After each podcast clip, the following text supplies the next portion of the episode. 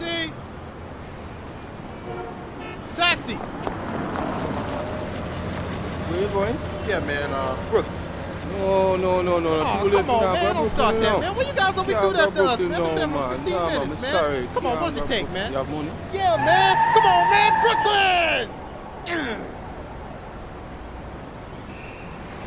Say taxi! God damn!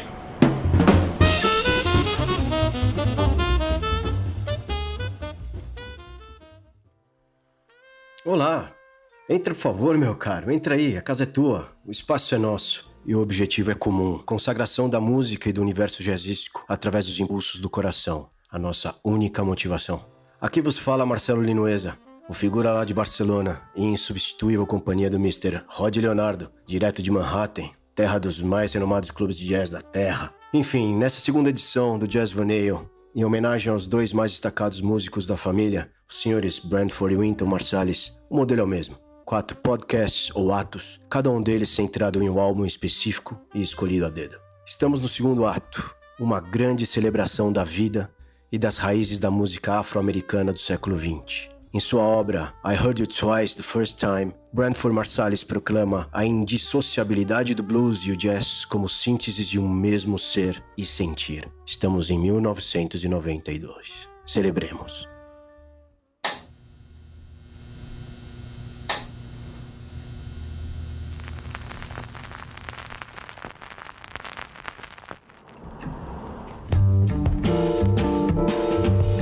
Jazz Vaneio é um olhar ingênuo e apaixonado sobre o jazz, dedicado aos amantes da música e àqueles cuja voz se manifesta através do coração.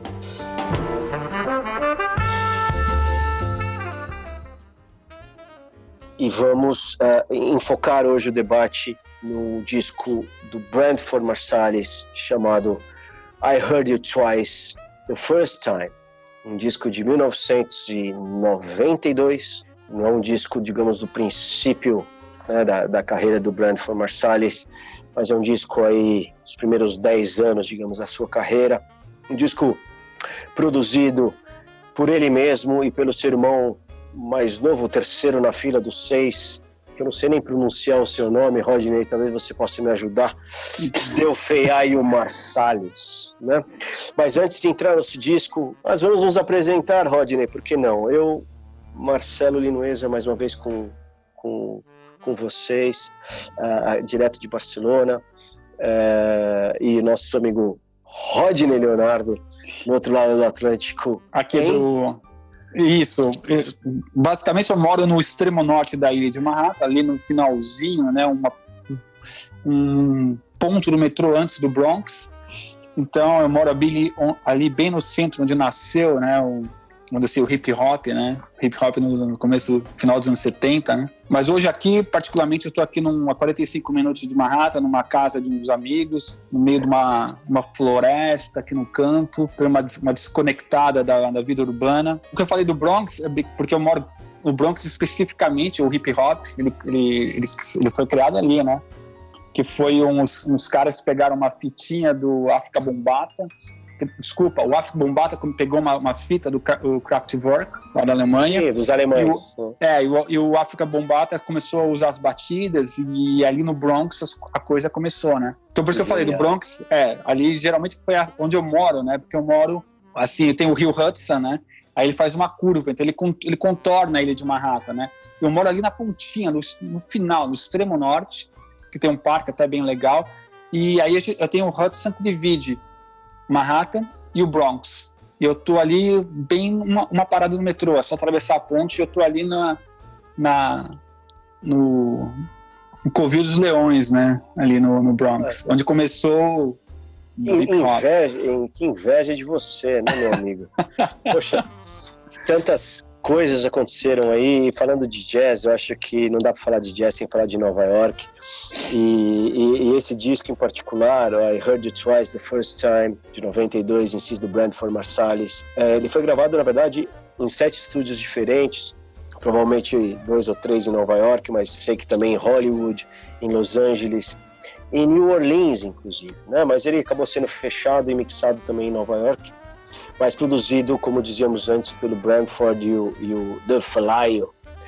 É, e vamos falar um pouquinho, nós, nós antes uh, contextualizamos o, o, a trajetória do Winton Marsalis, ele é um ano mais novo que o, que o Brentford, o é de 60, o Winton é de 61. Uhum. Então, vamos contextualizar um pouquinho. O, Winton Marsa, o Brentford Marsalis, na verdade, ele também participou dessa turnê, já muito jovem, com 19 anos, na verdade, com a Blakey pela Europa. Ele também teve experiências, também muito jovem, com, com Lionel Hampton, toca xilofone, é um cara, é um cara um referente no, no instrumento. E como também dizíamos antes, é, é, na, na, outra, na outra, no outro episódio, digamos, do Winton Marsalis, ele acabou integrando o próprio quinteto do seu irmão. E uma coisa interessante, em 85, é, ele, Rodney, talvez você também saiba, eles é, acabaram se unindo ao Sting, né? É, não só ele, mas também uh, o baterista uh, da banda, que a gente vai falar em seguida, que é o, que é o, o Jeff Tim Watts, né, que também era o baterista do disco que nós uh, trabalhamos na, no episódio anterior, uh, numa turnê e acabaram tocando no Live Aid de 85, no dia 13 de julho. Inclusive. Fantástico. É, isso é, é, é bem interessante, né? E outra coisa também, ainda que seja posterior, ou mais ou menos na época desse disco, esse disco é de 92, é, mais ou menos nessa época o Brentford tocou com Grateful Dead. Eu não sabia disso. Curiosidade, isso, é uma, é, isso é uma curiosidade interessante, hein? E participou do disco ao vivo do Grateful Dead, dois anos antes, em 1990, chamado Without a Net. Né? Então é um músico também com muitas janelas abertas a, a, outros estilos, a outras propostas, ao mundo do pop, ao mundo do rock, etc. Né? Mas, Rodney, conta um pouquinho, por favor, dos integrantes uh, desse disco. São muitos, na verdade, muita gente aí. A base é, a, é esse quarteto enfim, que ele já tinha, ele, o, Kenny Kirkland, não mesmo tecladista, acabou gravando o disco do Winton que a gente falou antes, uhum. acabou falecendo em 98, o Jeff Ten Watts na bateria, Robert Hurst no baixo, mas temos várias participações especiais, Rodney. Esse disco ele tem uma, uma lista enorme de músicos, né, até de back vocals, por exemplo, né, uma das uma das, uma das faixas né, que, eu, que eu mais gosto que, que eu mais gosto desse é, desse disco, um, o B.B. King tocou. Então, vamos dizer assim, esse disco conta com John Lee Hooker, que faz também guitarra e vocais. Ele, toca, ele também tem a participação do B.B. King. Um, do próprio Winton Marsalis. O próprio Winton Marsalis. Depois ele tem... tem... e o Marsalis, o irmão que produziu, também toca trombone tem aí na, eu quero que você me ajude nessa na parte da, da, da, bateria. Tem a bateria dividida. Uma das grandes coisas, desse, um dos grandes aspectos desse disco que eu gosto muito é a batera, que eu vou falar depois daqui a pouco dessa bateria. Essa bateria é dividida entre três bateristas, né? Você tem aqui, você tem o, Jen, o Jeff Ten Watts, depois Grava você a tem, parte das músicas. Exatamente. Você tem o Bernard Bernard Purdy e você tem... Purdy, exatamente. Exatamente. E você tem um, mais um batera aqui, qual que eu anotei? Cadê? Hurley, Hurley, Hurley, Honey Relay. Relay. Exatamente. São, são, três bateras. Uh, você tem um trompete também pelo Or Gardner, que também faz uma, parte, uma, uma participação muito legal. Você tem o Julius Walker um, na guitarra, um, um zoológico Hopkins no vocal, é. A Linda, que é uma das coisas, uma das coisas interessantes Exatamente, aqui. o Carl Gordon also faz vocals, o e você tem, você tem até um, um, um, músico consultante, né? Que ele, que ele é um condutor, né? Que ele, daquela, uma, uma das faixas que eu gosto muito, né? Que Berta é o Berta. Berta, Berta, exatamente. Entendeu? O Dwight Anderson. Dwight é, são Anderson, duas faixas que eu gosto muito. Por exemplo, que eu falei, o, a Berta Berta e a, e a, e a faixa BB King, né? São duas. O BB King e esse cara toca na, nas minhas faixas prediletas né, desse disco, que depois nós vamos falar. Mas esse disco tem uma lista enorme de, de músicos, né? E o Brandon Marsalis, ele, ele é o tenor alto e o soprano do, do no sax, né? E, e vocal. E tenor também, ele faz, ele faz os três sax. Exato, ele faz os três, exatamente. E então, vamos dizer assim, é um disco que ele tem uma, um exército né, de, de excelência de músicos, né? E é um disco que, para mim, tem uma história muito curiosa também, né? É, você falou do disco do Sting, o que ele tocou, né? O Brentford Marsalis, ele tocou com o Sting no Bring Out the Night, naquela turnê. E, que, aliás, ele até foram para o Brasil, né? Eles foram ali no IMB Você foi nesse show, Celo? Não fui. É, foi, foi um puta show. Então, eu tomei contato com esse disco nos anos 90. Para ser mais preciso, acredito que foi 96, 97. Quando eu... Há cinco anos mais tarde. É, cinco anos mais tarde. Quando eu realmente peguei esse disco que eu ouvi. Mas eu já tinha ouvido falar muito do Brand for Marsalis, já no meados de 90, 92, 93. O meu, meu primo, né, na época, ele era um fanático, um, um doente pelo Sting. E ele estava com uma banda, né? Ele estava fazendo um disco. E, coincidentemente, o, o Brandon Marsalis estava em São Paulo. E quem estava produzindo esse disco era o André Cristóvão e com uma coprodução meio assim de coadjuvante do do Roberto de Carvalho, marido da Rita Lee. Que legal. E, é, e, o, e o Brandon e o Brandon Marcel estava ali, o André, ele estava sendo estava sendo cara, tipo um tradutor, né? Porque tava, o Brandon Marcel estava fazendo alguns workshops em São Paulo e eu não me recordo se o Bourbon né, já tinha aberto em São Paulo na época. E eu não, eu não me recordo também se ele veio para um free jazz que estava rolando. Eu sei que o Brandford, o estava em São Paulo e o André, o André Cristóvão estava fazendo a, a, a tradução, né? Estava sendo host. E eu e por causa da, da conexão do André Cristóvão com o Roberto de Carvalho, que estava produzindo esse disco do, do meu primo, ele acabou dando uma palhinha desse disco do meu primo, entendeu? Que é um disco muito fraco, né? Por sinal, um disco muito pop, é um, é um capital inicial menos 10, né? Vamos dizer assim. Mas o Brandon Marsalis toca no disco, é, tocou no disco dele. Genial. E, é, e eu, não, eu não cheguei a conhecer ele, mas eu vi de longe, eu vi ele uma vez no estúdio, mas nunca falei com ele, só vi ele assim de longe. E, e foi aonde aí comecei a ter contato com o Brandon From Marsalis, por causa que o André e o, e o meu primo eram apaixonados pelo Sting e, e, e doentes pelo Brandon From Marsalis, e eu comecei a ouvir. E cinco anos depois, de 97, entendeu? Quando eu peguei o disco na minha mão, eu peguei principalmente esse disco, eu comecei a ouvir sem parar. E a primeira faixa foi aqui, eu nunca tinha vindo para Nova York, mas a primeira faixa quando o cara tenta pegar um táxi, né, e pede para ir para o Brooklyn, e o cara fala, não, não vou para o Brooklyn e tal, que é uma coisa que depois eu vim aprender que Nova York é um, realmente é um problema no nível de táxi, né, você tá na, hoje não, não mais, mas naquela época, né, até quando eu cheguei aqui, o Brooklyn era como se você estivesse indo para a Amazônia, assim, você parava, você parava um yellow cab, um táxi amarelo no centro de Manhattan, falava, olha, vou pro Brooklyn. O cara mandava você tomar no cu. Desculpa, não sei se pode falar isso, mas o cara te mandava você ir pro inferno. Entendeu? Então, Brooklyn era uma terra do nunca, né? E, e, é, e, é, muito, e é muito legal, começa, o disco começa com essa coisa bem nova-iorquina, né? De o cara falando, God damn it, sei lá, falando aqui pro táxi. E, e, é um disco que eu já achei, meu, a pauleira da bateria foi uma coisa que sempre me chamou muita atenção nesse disco. É um disco que eu sempre gostei muito, eu sempre ouvi muito, sabe? Eu tinha o um CD. E, é, é, é, e, desculpa te interromper, Rogério. Não, imagina. É, é, um disco de blues, né? Ou com uma influência, ou, ou de uma proposta bluseira hum. muito, muito, muito relevante, né? como, como você vê esse disco no geral? Então, aí que tá. É um disco realmente que você vê, você tem o, o mestre B.B. King tocando, você tem o John Hooker, e tem uma. Ele, então, aí que tá, eu vou entrar nesse gancho do blues. O Sting ele trouxe para o mundo pop, em 85, né, a coisa, do, a, a coisa do jazz e um pouco do blues.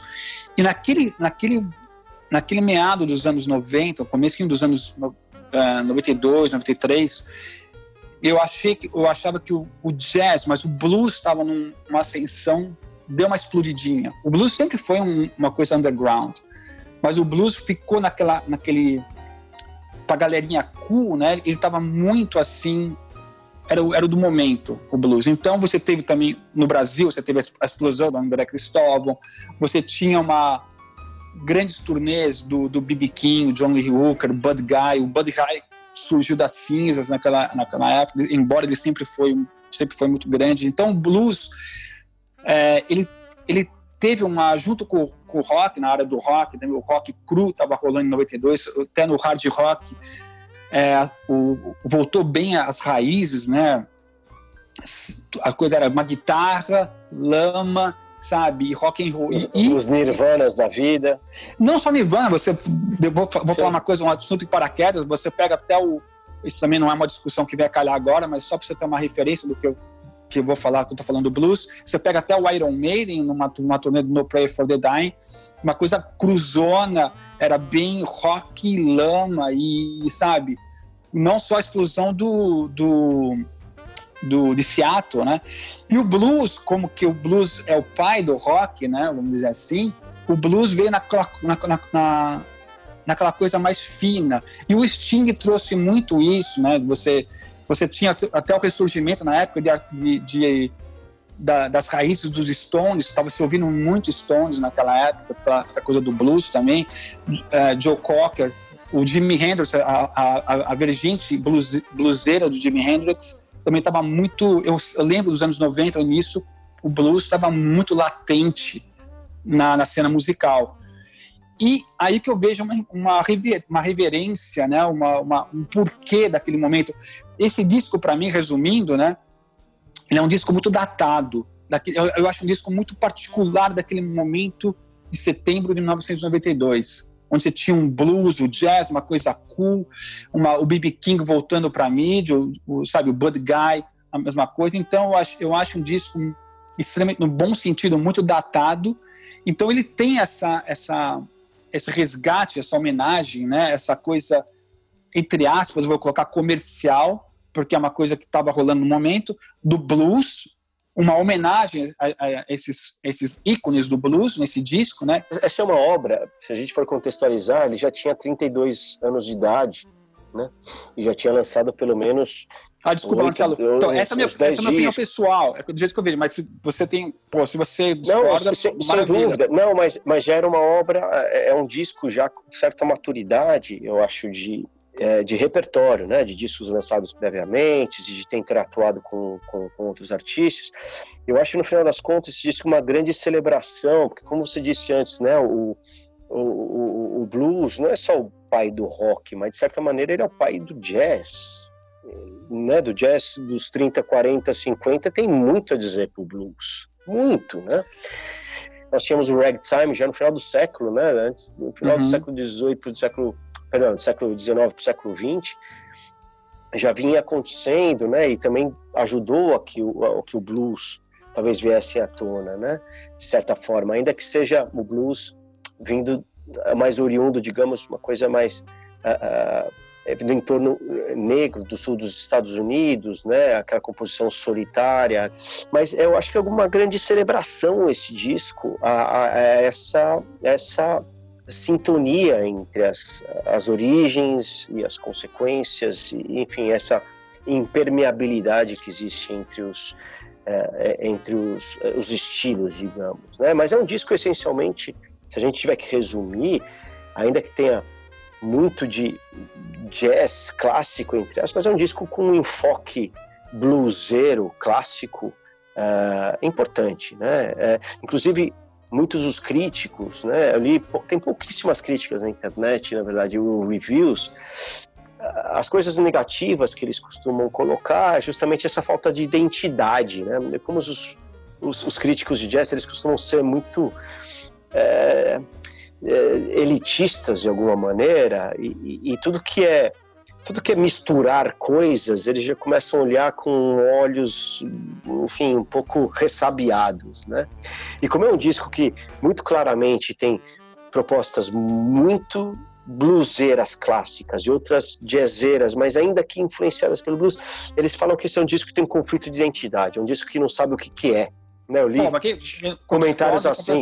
É, não, é, é eu, eu, também não posso, eu não posso estar de, de acordo com isso. Eu tenho sim já entrando nos aspectos negativos desse disco, eu acho que a continuidade do disco, né, a seleção é, entre uma música e a outra, a questão da evolução do álbum como uma, uma viagem, né, como uma história, né, como uma experiência, é, é um disco que ah, talvez pudesse ter sido melhor encaixado entre as faixas, né?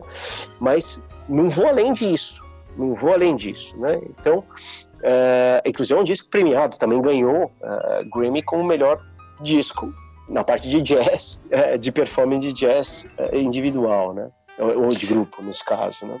Marcelo, se você, você me permite te fazer uma pergunta, você, claro. você, você acha que esse, esse disco, isso me ocorreu agora, você acha que esse disco pode ser categorizado como um degradê, é, não linear, mas um degradê você começa com um jazz bem sofisticado, entre aspas, aí você, você cai num Berta Berta, que você é um degradê de nível de das raízes, voltando, porque você toda a música hoje que a gente eh, tirando a música clássica, é, a música ela vem do, do, das plantações de algodão do, do, dos Estados Unidos. Tudo que a gente ouve hoje em dia que, que tirando a música clássica, tudo começou naqueles naqueles é, cotton fields, né? E a, e para mim é, é uma é uma música de domínio público, né? Mas uh, do jeito que, que, que, ela é, vamos dizer, padronizada, né? Desculpa, padronizada não, no jeito que ela é exposta nesse disco, ela, ela te arrepia. Você pega, ainda mais hoje, no momento que a gente vive hoje atual, uma música que, te, que uma música uma música muito forte, né? Da, que eles colocaram. É... Então eu, eu, eu, vejo como é, você vê como uma, uma que ele tenta, que nem os críticos falaram, que é uma, um disco que tem problema com identidade, mas você não vê que é, é uma, uma um tipo contando uma história, né, do, da, da, da, da evolução, você vê mais ou menos desse nível ou não, por esse lado? É, eu, eu, eu acho que sim, mas talvez uh, o, o, o, resultado não tenha sido. Uh, talvez a proposta tenha sido essa, mas acho que o resultado não necessariamente foi, do ponto de vista de continuidade. Se eu pego um álbum, né? Você que é nós gostamos de vinil e, e, gostamos de pegar os álbuns e colocar a música 1 até a música 13, nesse caso, né? Contação? Desculpa, 13 não. São 10. É, são 10. Nós, enfim, são a gente 10, tem essa preocupação de tentar viajar com o álbum, né? O que o álbum nos leve onde ele nos tenha que levar, né? Então, eu acho que talvez algumas transições e escolhas uh, pudessem ter sido melhor feitas, né? Porque ele não é como você falou, eu passo de um jazz mais agressivo ou mais clássico no, no ritmo mais, mais, mais rápido para um blues mais cadenciado. Não, ele não tem e, inclusive tematicamente, né? Inclusive tematicamente, se nós formos pegar as músicas, os seus nomes e, e, e, tal, eu não vejo essa, essa sequência lógica conceitual né? Isso não tem que ser muito ruim, pode ser uma coleção de músicas também, né? Precisa, enfim. Mas essa sensação eu tenho sim. E a música que você uh, mencionou, na verdade, é uma das menções que eu tinha honrosas, uma das minhas prediletas. Mas ela está no momento central desse disco. É a música 6 do disco né? Aberta. Que é aberta, aberta, de domínio público, como se disse antes. Ela é um, ela é um, ela é um, um choro, um, um, um coro de cinco vozes, uma cantiga folk, né? Representando os negros escravos trabalhando no campo, né? E eles começam cantando e, à medida que a música vai evoluindo, começam a digamos, as, enfim, as brutalidades acontecerem, né?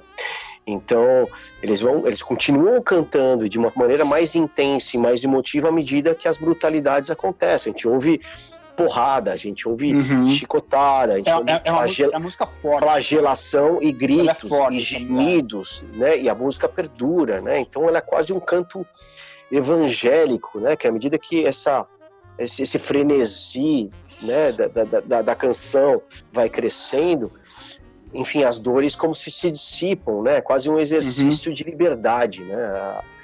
O cantar, o coro, ou estar juntos, né? apesar da circunstância, ser um exercício de liberdade mesmo, né? De resistência a, ao que ao que estava se vivendo, né? Então é um exercício de dignidade ante a mutilação, né? ante a perda da liberdade, da perda não, ante, a, ante uma situação de, de escravitude, né? de escravidão tão, tão, tão dura, né? É uma música dura porque se ouve realmente isso, né? Se ouve os como se diz em castelhano, os latigaços, né? As, é, as chibatadas, né? As chibatadas, as chicotadas, os gemidos, você percebe quase o, o sangue jorrando e o couro. É, e ela é uma música gráfica, é muito gráfica essa, essa música. Cinematográfica, é né? Cinematográfica, é. sem dúvida. É, e, e é um disco, inclusive, falando da, da, da, da, já que entrando no mérito entrando no mérito das canções, né? A segunda música, que a música chama BB Blues, BB's Blues, na verdade, né? Uhum. BB's Blues. Está pelo próprio BB King e Brentford Marsalis. Eu, é. lendo depois a respeito, é, eles nem gravaram juntos, né? O BB King acabou gravando suas partes no outro entorno e é uma música caixa, cara, de 10 minutos. Né? E ela, é, ela é introduzida, na verdade, o começo da música eu acho que é interessantíssimo, né? Ela começa com o tema do Charlie Parker. Exatamente. Ela começa com o tema de Charlie Parker, chamado Parker's Mood. Né? Ela tem uma primeira fraseada, Charlie Parker. Depois ela transita um pouquinho e entra no blues, bem típico, bem clássico, com o B.B. King e tal. Mas ela não tem, tanto a intervenção do, do B.B. King como a intervenção do, do Johnny Hooker, que é a. Agora eu vou buscar o nome aqui. É a quarta música, Mabel. Exatamente. São, são duas músicas com dois grandes mestres do blues, mestres, mestres da intensidade emotiva, né? enfim, dessa questão expressiva, que eu acho que nesse álbum talvez não tenha conseguido captar tanto, cara.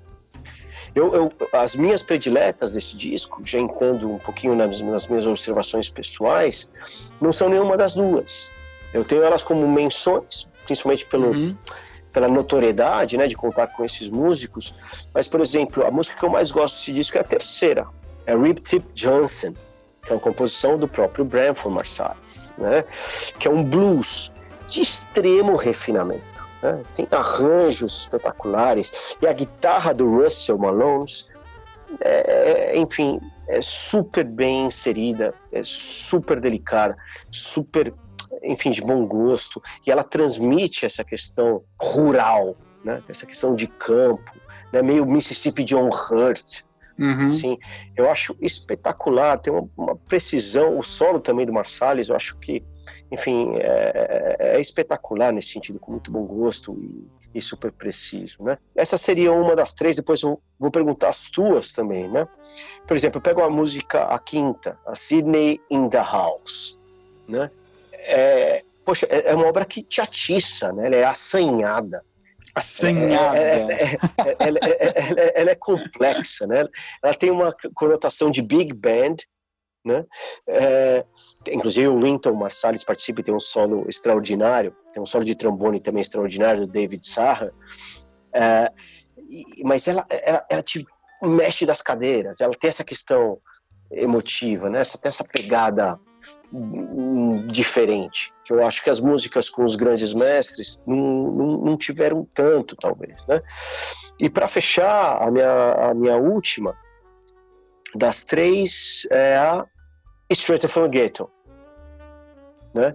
Porque eu acho que ela tem aí uma, uma, uma dinâmica de transições rítmicas e modulações são, na minha opinião, fantástica. Transita pelo cool, pelo bebop, pelo blues de cabaré, né? aquele blues uhum. de oeste americano, sabe? Dos, dos bares de piano, sabe? Essas coisas bem, sei lá, texanas e, e vários, enfim, contratempos e, enfim, um solo, tem um solo de bateria, essa música eu acho espetacular, então eu ficaria com essas três e passo a bola para você, meu amigo. Quais são as então, tuas? Então, eu antes de falar da minha, das minhas prediletas, vou só fazer um comentário. Eu acho esse disco aí não eu discordo e concordo com você, Celo. Uh, eu, a, a, coisa que eu mais discordo desse disco, porque eu acho que eu gostaria até de perguntar pro produtor, né, pro George, é, é justamente o, o jeito que o disco foi montado.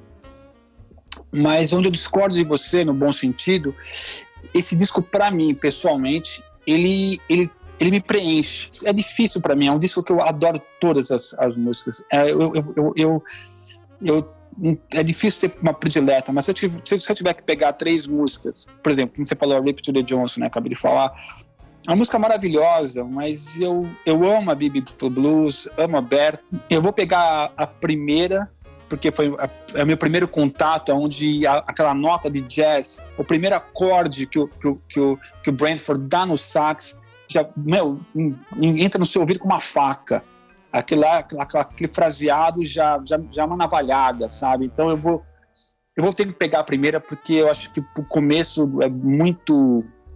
E as, e as baterias desse disco eu adoro muito. Então eu vou ficar com a primeira, a Brother.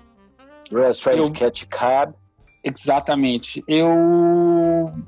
Aí, por uma questão meia de am- amo- eh, coração derretido, porque eu gosto muito dele, eu vou ficar com, a, com o Bibi. E. A segunda. É, Bibi's Blues. é, e acho que eu concordo com você, eu vou com a terceira. As, as três primeiras, Rip Snow Johnson, um blues, uma finesse inacreditável. As, as três primeiras, pra mim. Embora o disco inteiro, quando eu falei, o disco inteiro é do caralho. Eu adoro a capa, eu acho, puta, a capa fala comigo, entendeu? Uma capa, entendeu? Uma capa muito. Esse disco é muito clássico, mas ele é, ele, ele é pra época. Ele pegou toda aquela coisa clássica, elemento de jazz e blues, ele repaginou, reformulou, botou no liquidificador, fez uma e fez um novo pacote. E esse disco, para mim, retrata isso. Eu acho o disco. E conta uma história, e tem a coisa da. da- da- que o Winton é mais, é mais ativista nisso, né? Os, os Marsalhos em gerais, né? Não quero ser injusto, os dois, né? Com a, com a coisa racial, o problema racial, principalmente aqui nos Estados Unidos, é uma coisa muito forte até hoje, né? Infelizmente. Então você pega para mim aberta, você pega todo esse disco, Straight from the Ghetto, é, a mesma coisa, é um disco que ele ele é datado, mas é uma coisa ele soa atual. Então eu, é um disco um dos discos que eu mais gosto. Eu tenho tem certos detalhes que você que você levantou, mas é, que são críticas saudáveis e pertinentes que você fez.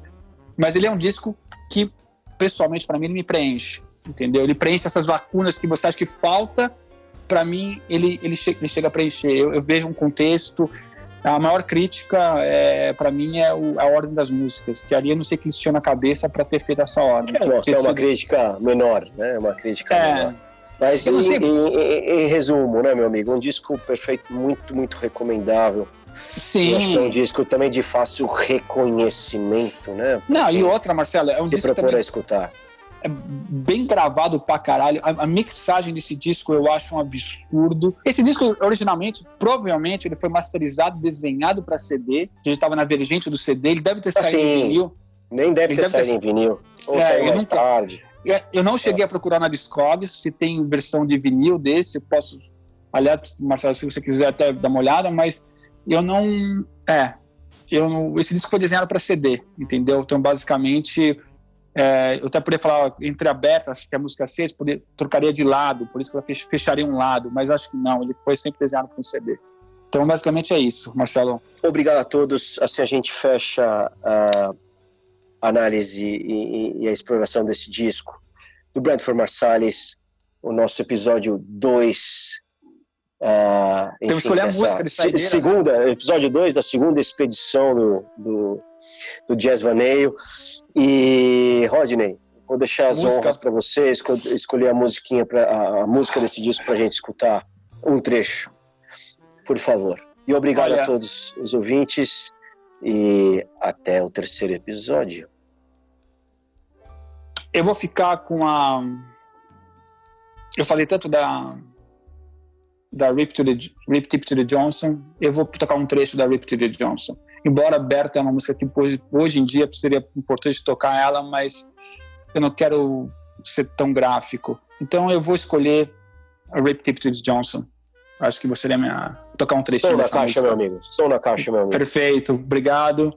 Valeu, Celo, pela, pela companhia. E Mr. Brandford Marsalis, Rick T. Johnson. Até mais.